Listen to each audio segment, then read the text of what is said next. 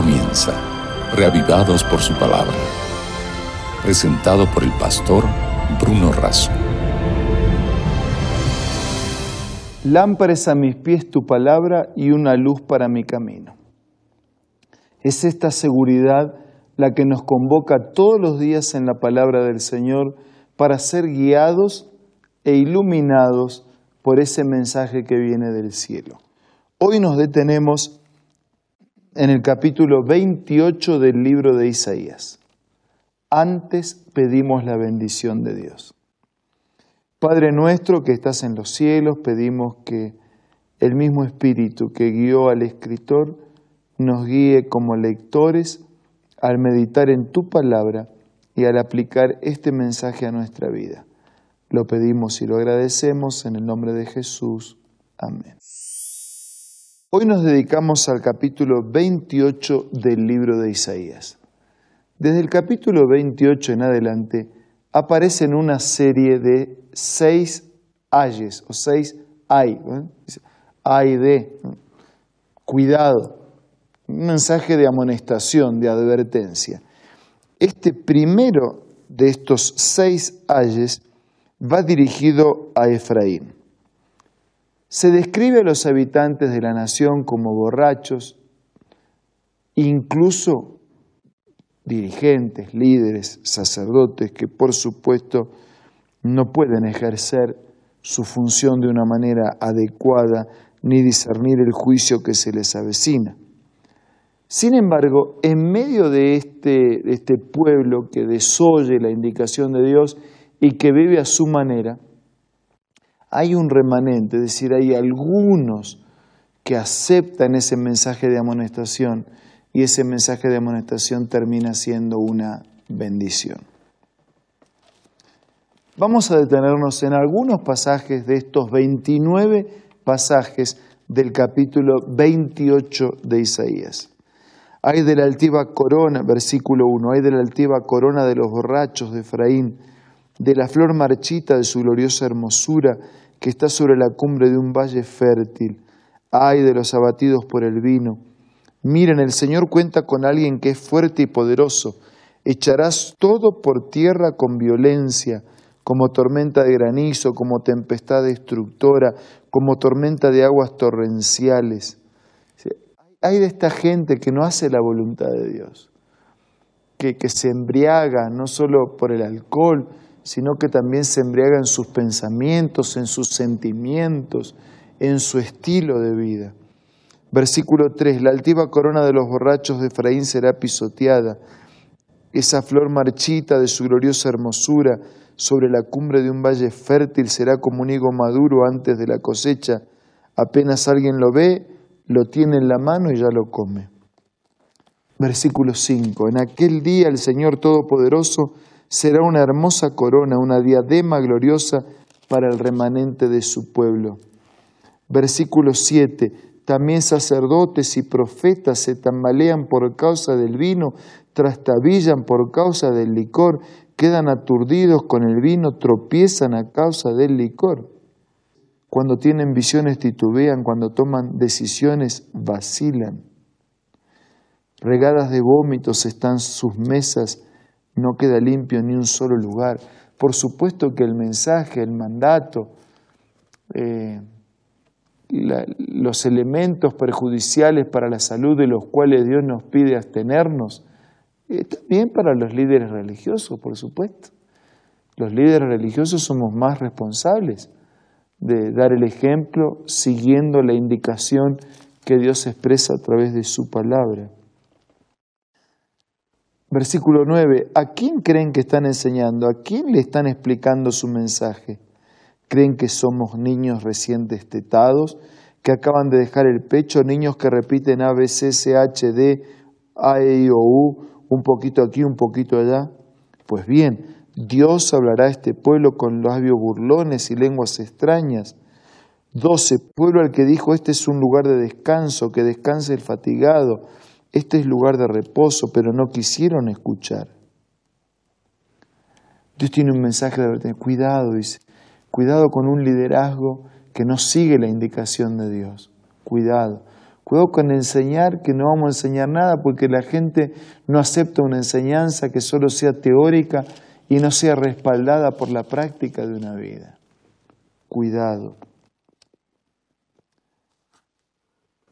Pero en medio de toda esta tragedia de teoría no acompañada por práctica, en medio de toda esta tragedia de gente olvidadiza del mensaje y de la voluntad de Dios, resurge algo así como un instante, una instancia de esperanza.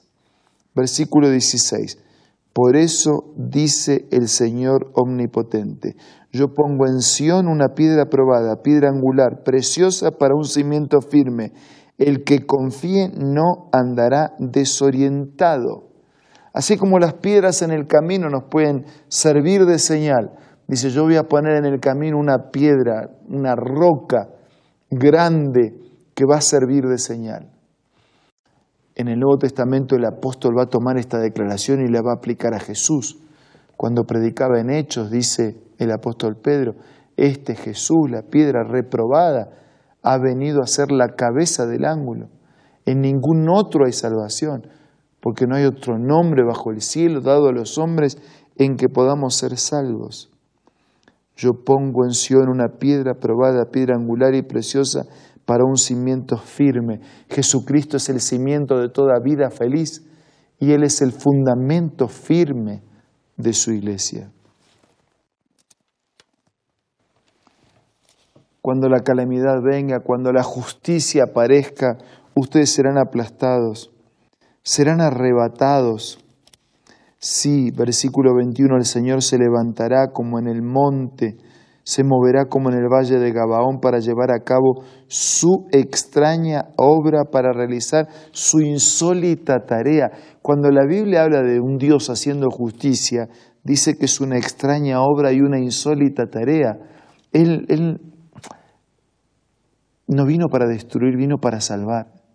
Pero los que no aceptan la salvación serán destruidos como un enfermo que no acepta el tratamiento, no acepta la medicina, no acepta la cirugía, la enfermedad lo va a matar. Si nosotros no aceptamos el medicamento, el médico, la cirugía, la enfermedad del pecado nos va a matar. Y esa acción justa de Dios que termina con el pecado, en la Biblia es rotulada como una extraña obra, como una insólita tarea. Por eso dice, me ha hecho saber el Señor Todopoderoso acerca de la destrucción decretada contra todo el país. Versículo 23. Escuchen, oigan mi voz, presten atención, oigan mi palabra. Cuatro veces el mismo mensaje. Escuchen, oigan mi voz, presten atención, oigan mi palabra. Eso es lo que Dios quiere hacer. Cuando un agricultor ara para sembrar, lo hace sin descanso el agricultor se pasa todos los días rompiendo la tierra, rastrillando su terreno, o después que ha emparejado la superficie, no siembra eneldo, esparce comino, no siembra trigo en hileras, cebada en el lugar debido, centeno en las orillas. 26. Es Dios quien lo instruye y le enseña cómo hacerlo. Porque no se trilla el eneldo y el, con el rastrillo, ni sobre el camino se pasa una rueda de carreta, sino que el eneldo se golpea con una vara y el comino con un palo, y el grano se tritura, pero no demasiado, ni tampoco se trilla sin descanso. Se le pasan las ruedas de la carreta, pero los caballos no trituran. Versículo 29. También esto viene del Señor Todopoderoso, admirable por su consejo y magnífico por su sabiduría. Amigos, Dios va a hacer justicia, va a cosechar. Eh, San Mateo dice que habrá ovejas y cabritos. La Biblia dice que habrá trigo que será juntado para el granero de Dios y uvas que serán pisoteadas en el lagar y en la vendimia de la destrucción. Usted puede ser una oveja, usted puede ser trigo para el granero de Dios. Usted puede ser oveja para el rebaño del Señor.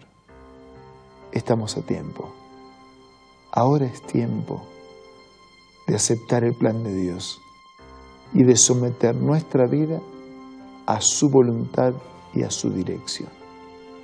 Ahora vamos a usar estos momentos para orar.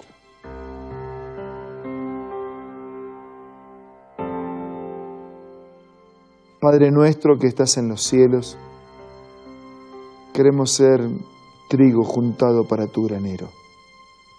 Queremos ser ovejas para tu rebaño. Queremos entender tu advertencia de juicio como un llamado amoroso de un padre al hijo para prevenirle y para poner a su alcance lo mejor. Aceptamos que lo mejor para nuestras vidas es hacer tu voluntad. Bendice a todos nuestros queridos amigos y hermanos y danos hoy un día de victoria y crecimiento. Te lo pido y te lo agradezco todo en el nombre de Jesús. Amén. Amigos, muchas gracias por acompañarnos en este día. Nos reencontramos mañana. Les envío un abrazo, pero sobre todo reciban el abrazo de Jesús. Esto fue Reavivados por su palabra, presentado por el pastor Bruno Razo.